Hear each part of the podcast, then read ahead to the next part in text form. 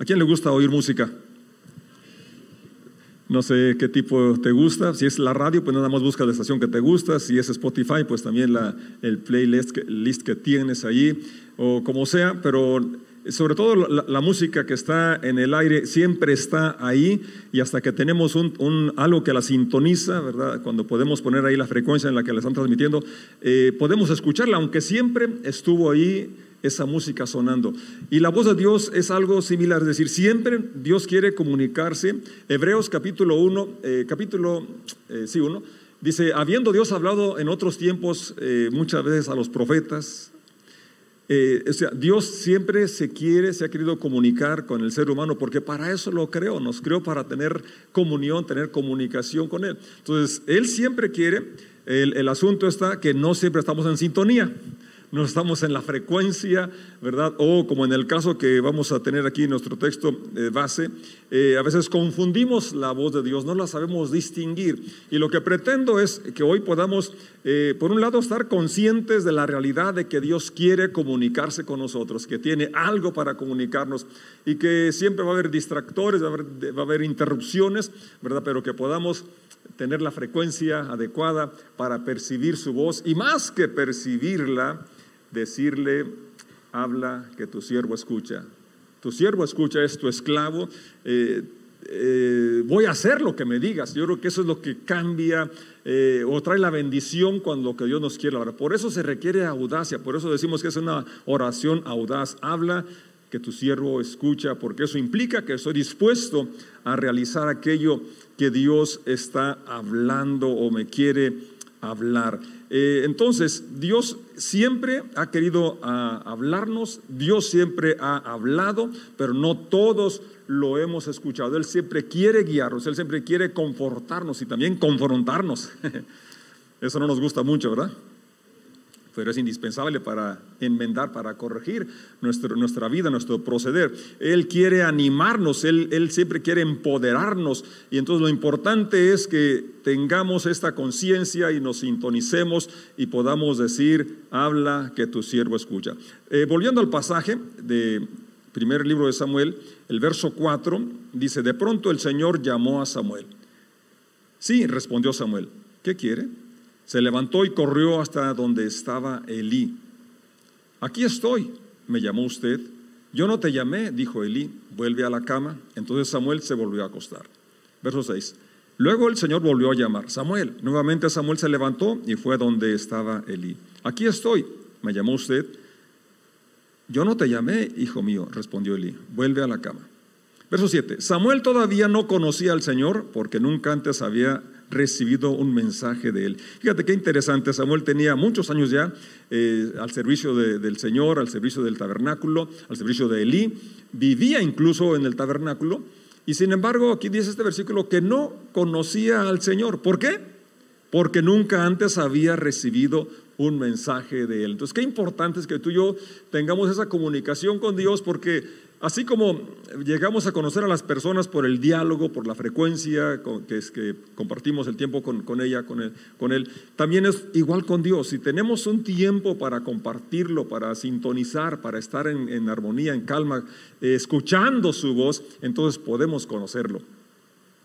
Así que, verso 8, el Señor llamó por tercera vez, una vez más Samuel se levantó y fue a donde estaba Elí aquí estoy, me llamó usted. En ese momento, Elí se dio cuenta de que era el Señor quien llamaba al niño. Me llama la atención cómo Elí, siendo un sacerdote que se supone que tenía comunión con Dios, que, que tenía eh, experiencia de distinguir la voz de Dios, no pudo darse cuenta sino hasta la cuarta vez hasta la tercera vez, ¿verdad? Eh, que era Dios quien le estaba hablando a este joven dedicado. Eh, su nombre es pedido a Dios. Ana lo había pedido, vino en respuesta a una oración. Fue dedicado desde que se destetó para estar allí en el tabernáculo, ¿verdad? Y Elí se supone que debería haber sabido, ¿verdad? O haber adiestrado desde antes a Samuel para distinguir la voz de Dios. Yo creo que una de las tareas principales de los hermanos mayores o los pastores también es guiar a cada nuevo creyente, a cada persona a que conozca la voz de Dios, a que distinga la voz de Dios, a que practique esa cercanía, esa, esa disposición a, distinguir cuando Dios nos habla, a no confundir la voz de Dios con la voz de otra persona, como Samuel no conocía, nunca Dios le había hablado, él pensaba que era Elí quien le había hablado. Ahora, Dios estaba hablando de alguna manera en un tono similar al tono de Elí. ¿Me explico? Porque yo distingo fácil cuando me habla a mi esposa o cuando me habla a Anita. Aunque son mujeres, el timbre es diferente. Cuando me habla a David, es diferente cuando me habla a Daniel. ¿Sí? Aunque son familiares las voces, pero yo las puedo reconocer fácilmente. Porque tienen un timbre distinto. Entonces, yo creo que, la voz en que ese momento se le, habló a, Samuel era algo parecido al timbre de la voz de Eli, porque él fue tres veces a decir, aquí estoy, que se te ofrece. Pero el punto es este, ¿verdad? Que los hermanos mayores, los pastores, la tarea principal es que cada creyente distinga la voz de Dios, pueda tener esa comunión con Dios, ¿verdad? Y que no dependan del pastor ni, de otra persona para saber lo que es la voluntad de Dios, porque usted y yo tenemos acceso a la fuente, tenemos esa comunión con Dios, hay un camino abierto para cada creyente, tenemos acceso a las escrituras, tenemos eh, la unción del Espíritu Santo que nos revela, que nos guía a toda verdad. Me gusta ese entusiasmo que tiene. Entonces, dice el verso 9, entonces le dijo a Samuel, vuelve y acuéstate de nuevo, y si alguien vuelve a llamarte, di, habla, Señor, que tu siervo escucha. Así que Samuel volvió a su cama, y el Señor vino y llamó igual que antes, cuatro, la cuarta, la cuarta vez, ahora sí, Samuel, Samuel, y Samuel respondió, habla, que tu siervo escucha. Podemos decir juntos esa frase final, habla, que tu siervo escucha. Una vez más, habla. Ah, qué, qué bonita oración. Esa es una oración audaz, porque está implicando que va a realizar la tarea que se le asigne sin importar el costo. Y a veces se nos hace fácil decir sí acepto a Jesús y la verdad que está fácil, ¿verdad? Y confesar a Jesús Señor, pues cualquiera lo puede confesar, de dientes para afuera. Pero invocar que Él es mi Señor es declarar que Él es mi dueño y que voy a hacer todo lo que Él me indique. Y por eso les digo que, que nadie va a la guerra sin antes considerar el costo o, si puede enfrentar al enemigo con la cantidad de soldados que tiene o empezar a construir sin ver los recursos con que cuenta. Entonces, Ahora, lo importante es aquí que los que le hemos dicho sí al Señor nos arrepentimos, yo no. A pesar del costo, no. Y él sigue diciendo, el que quiera ser mi discípulo, niéguese a sí mismo. Es decir, no la pone tan fácil. Tome su cruz cada día y sígame. Y sin embargo, es la mejor forma de vivir es lo único que trae realmente realización a tu vida, satisfacción verdadera, duradera y sobre todo la esperanza de la vida eterna. Eso es lo más importante. Amén. Ahora aquí algo que también es muy bueno señalar es que Dios conocía, eh, como te conoce a ti, y me conoce a mí, conocía bien a Samuel y le habla por su nombre. Él no habló a ver quién escucha, a ver quién, eh, el que tenga oídos que me escuche. No, él, él, nos habla de una forma tan personal, así como le habló a Saulo de Tarso cuando iba a Damasco, cuando iba persiguiendo a los cristianos. Eh, él se le aparece y le dice, Saulo, Saulo, ¿por qué me persigues? Saulo no sabía quién era, pero sabía que era, que era alguien superior. Porque dice, ¿quién eres, Señor? Porque para derribarlo él con todos sus credenciales que traía, todos los poderes que ostentaba y todo lo que había realizado y que lo derribara, él sabía que era alguien poderoso y por eso dice, ¿quién eres, Señor? Y Jesús, el Señor se revela a todo aquel que, está dispuesto, que percibe su voz, que percibe su llamado. Yo soy Jesús a quien tú persigues. Esto usted puede leerlo en el capítulo 9 de los Hechos. Y la siguiente pregunta es otra, otra pregunta audaz también. ¿Qué quieres que haga, Señor? ¿Qué quieres que haga? Yo creo que esa es, una oración muy, muy breve, pero muy importante, que sería bueno que tú y yo la dijéramos todos los días. Para este día, Señor, ¿cuáles son las buenas obras que preparaste? Porque tú y yo somos hechuras de Cristo Jesús, somos hechura de Dios. Él nos diseñó desde antes y dice que fuimos criados para buenas obras, las cuales Él preparó, diseñó de antemano. Ya está. Entonces, a veces tenemos ya nuestra agenda, ¿verdad? Tenemos ya hasta para el año agendado lo que vamos a hacer. Y creo que cada mañana deberíamos primero, Señor, gracias por este día, gracias por tu misericordia que es nueva, gracias porque eh, puedo respirar, puedo sentir tu presencia, puedo percibir tu voz, ayúdame a hacer aquellas obras que tú ya preparaste con anticipación para que yo las realice. Amén. Porque Él nos habla así como le habló a Samuel, nos habla por nuestro nombre. Dios nos habla de, diferentes maneras, ¿verdad? Pero aquí el primer punto que yo quiero que te lleves en tu corazón es esta realidad. Dios conoce tu nombre y te llama por nombre, así es, y que cuando escuchamos su voz, ahora podemos tener una relación más estrecha con Él, porque es cuando oímos su voz que podemos conocerlo, cuando dialogamos con Él. Por eso la oración es un diálogo, no un monólogo, no es un, no es un pliego de peticiones donde tú nada más te, te pones a pedir, yo me pongo a pedir, y sí, hay que pedir, pero antes que pedir, el protocolo es la alabanza.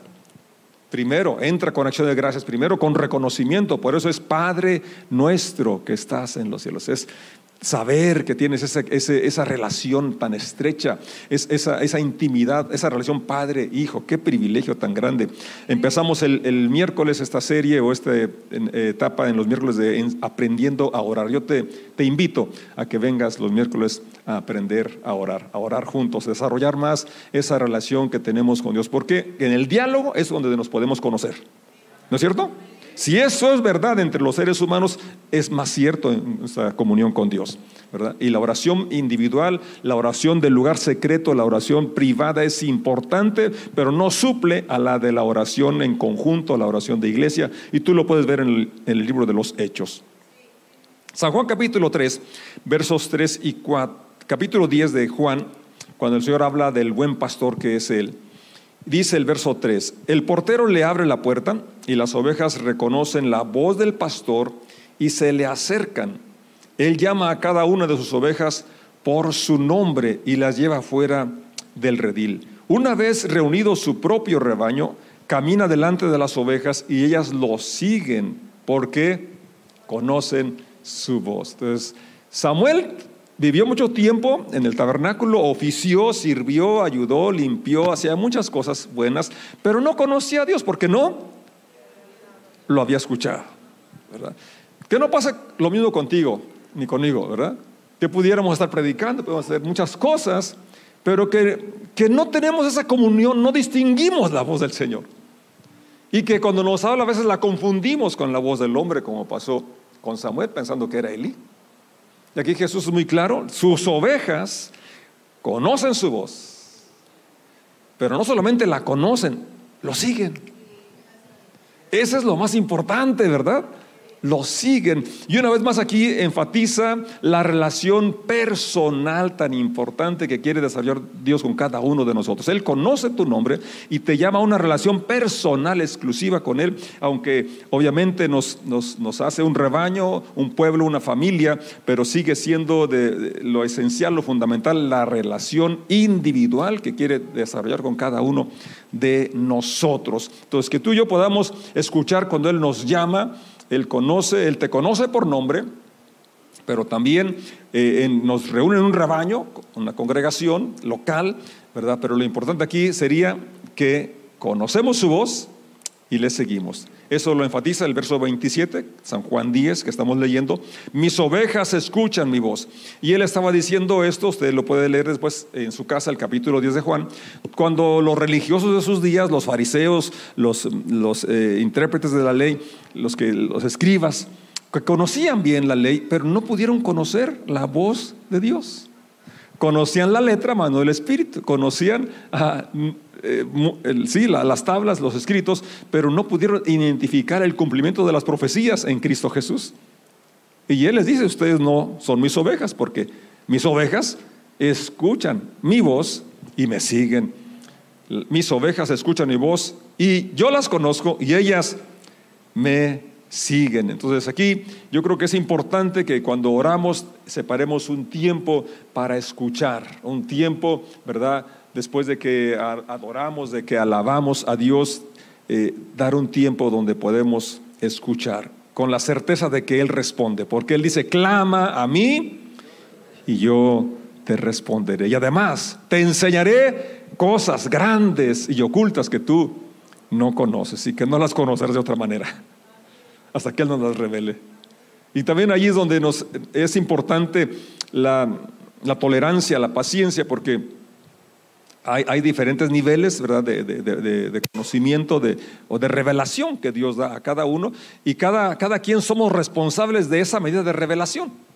Yo no puedo exigir, ¿verdad?, de que personas eh, comprendan las cosas que Dios me ha revelado por el tiempo, por su misericordia, por lo que sea. Pero lo importante es aquí que su promesa es que Él responde y Él revela cosas grandes y ocultas que no sabemos. Y eso es lo que realmente transforma nuestras vidas. ¿no? Esa revelación de nuestra identidad, esa revelación que viene de escuchar su voz, de estar en su presencia. Por eso es tan importante que eh, él, siempre, aún después de predicar, de, enseñar, sanar, él siempre reunía a sus discípulos, tenía una convivencia estrecha, ¿verdad? Porque e, es en esa cercanía, en esa comunión íntima donde podemos conocer su corazón y podemos conocer quién somos nosotros también.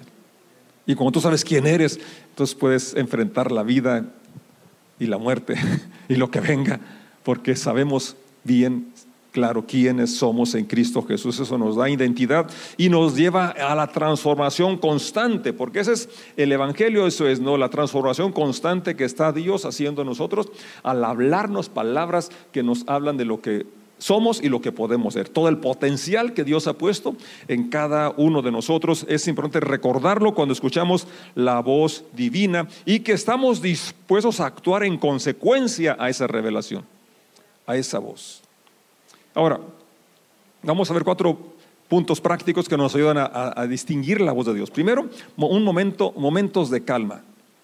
Samuel estaba dormido, estaba al menos acostado.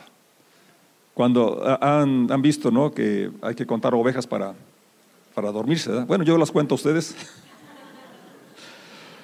y en lugar de tener noches de insomnio, tengo noches de intercesión. Eso ya es muy bueno, ¿no? Y de algunos no me acuerdo porque no, honestamente no recuerdo los nombres, pero el que se sienta allá y el que está así, más o menos. Y los que piden su oración por esta petición, y, sí estoy orando. Y, también, Señor, este, ¿Quieres que esté despierto porque me vas a decir algo? ¿O, ya estoy en una edad que duermo menos? ¿O qué?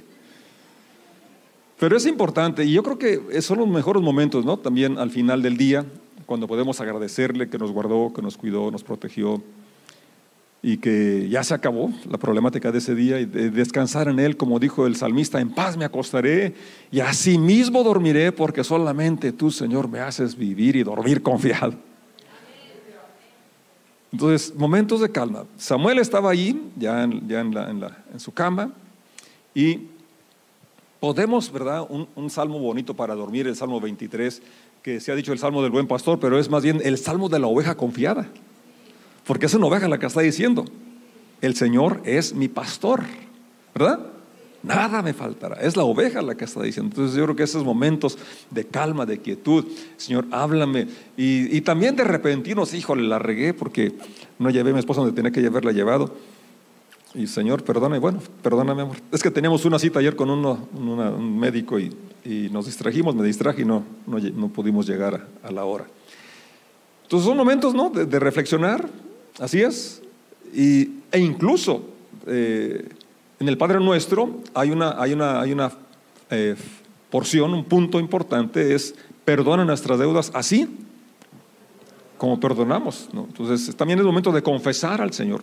Esa quietud, ¿verdad? Nos, nos lleva también a confesar aquello que nos está eh, por ahí molestando, condenación, porque necesitamos confesar ante el Señor cualquier cosa que estamos conscientes. Y si algo que no estamos conscientes también que nos revele, ¿verdad? Y nos, nos guíe arrepentimiento. Es espíritu el que nos guía arrepentimiento. Entonces, dejar a un lado, ¿verdad? Eh, las preocupaciones. Yo, yo sé que esto es difícil, es fácil decirlo, ¿verdad? Podemos poner en pausa eh, los electrónicos, cualquier cosa, pero poner en pausa nuestra mente y corazón para escuchar a Dios es todo un reto. ¿Verdad que sí? Pero cuando nos concentramos en el Señor, la verdad que es más posible poder percibir su voz, poder percibir aquello que Él quiere traer a nuestro corazón. En los salmos, usted puede leer muchas veces, eh, muchos salmos tienen una palabra Selah o Selah o interludio, según la versión. ¿Lo ha leído? y dirá que es, bueno, es, el autor dijo, párate, no leas tan rápido, haz una pausa, medita en esto o escucha a Dios. Y entonces es importante tener ese hábito de hacer pausas para percibir la voz de Dios, percibir la voluntad de Dios. Ante una decisión importante es muy necesario que hagamos pausa y pidamos a Dios la dirección, que Él nos muestre su camino, que Él nos hable por eso el Señor, una vez más, como ya lo dije, en el Padre Nuestro, antes del Padre Nuestro, dice que no tengas tú eh, querer hablar en público para lucirte, sino que ahora en secreto necesitamos oír la voz de Dios. Hebreos, ya lo cité, dice verso 1, hace mucho tiempo Dios, capítulo 1, verso 1, hace mucho tiempo Dios habló muchas veces de diversas maneras, es decir, aquí el punto 2 es que hay distintos emisores, pero una sola fuente, una sola voz.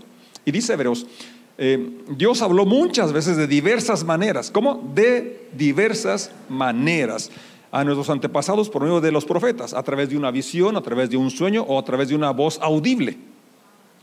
Una zarza, por ejemplo, llamó la atención de Moisés, pero luego escuchó la voz, hubo un diálogo.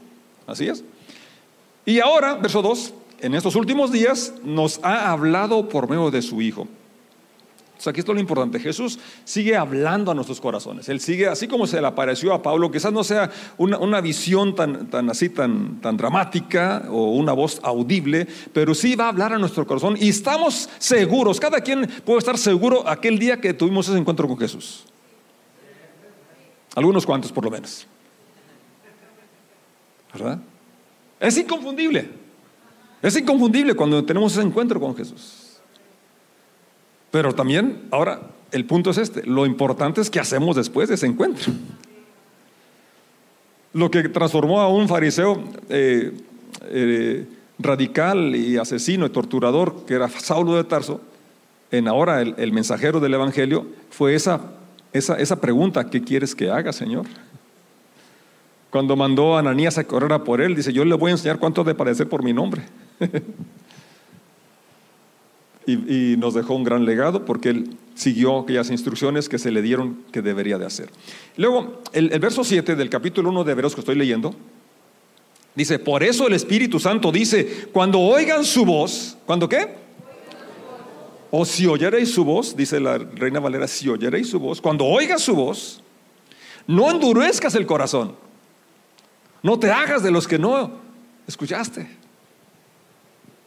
A veces nos, hablan directamente y luego ahí te hablan. O nos habla Dios y dice, ah, esto qué bueno, ojalá que mi esposa lo escuche. Esto está buenísimo para mis hijos. O ojalá que mi papá escuche esto. Dios habla a cada uno en lo individual. Y si bien puede usarnos para hablarle a otros, lo importante es cuando Dios nos habla a cada uno. Entonces, ¿cuál es la, la palabra que dice aquí? Citando un salmo, el escritor de Hebreos dice, el Espíritu Santo dice, cuando oigan su voz, cuando oigan hoy su voz. Verso 7. En la pantalla para leerlo. Pero con... Eh, ¿Sí? No, estamos mal ahí en la cita. Eh, creo que estoy leyendo otro. ¿Sí es uno?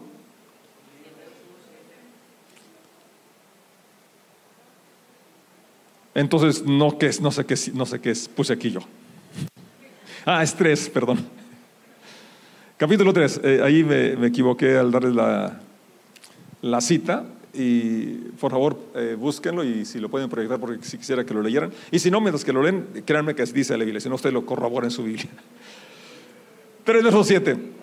Por eso el Espíritu Santo dice, cuando oigan hoy su voz, cuando, cuando, cuando escuchen cuando? Hoy. es que hoy Dios nos está hablando, ¿verdad que sí? Y no creo que por su celular, ¿eh? No creo que a través del celular, por eso mejor apáguelo, para que no se distraiga. A menos, que a menos que sean sus notas ahí, perfecto. Yo sé que ahora la tecnología es, una bendición el celular, pero también puede ser un distractor muy fácil, muy, muy fácil, ¿verdad? Entonces, el verso 8, no endurezcan el corazón. Si ya Dios te habló con lo que leíste, con lo que escuchaste, eh, en una visión, en un sueño, porque Dios habla, como leímos el verso 1 y 2 de Hebreos 1, de diversas maneras. Ahí está ahora sí, 3.8. No endurezcan el corazón como lo hicieron los israelitas cuando se rebelaron aquel día que me pusieron a prueba en el desierto. Entonces Dios habla de diferentes maneras. Lo importante es que estemos atentos y distingamos su voz. Así es. Dios nos habla cuando leemos la Biblia, Dios nos habla a través de las escrituras. Por eso es muy bueno tener ese hábito de leer, ¿verdad? Y, no leer por cumplir o por, este, sí, por llenar eh, los tres capítulos para leer la Biblia en un año, que sí se los recomiendo.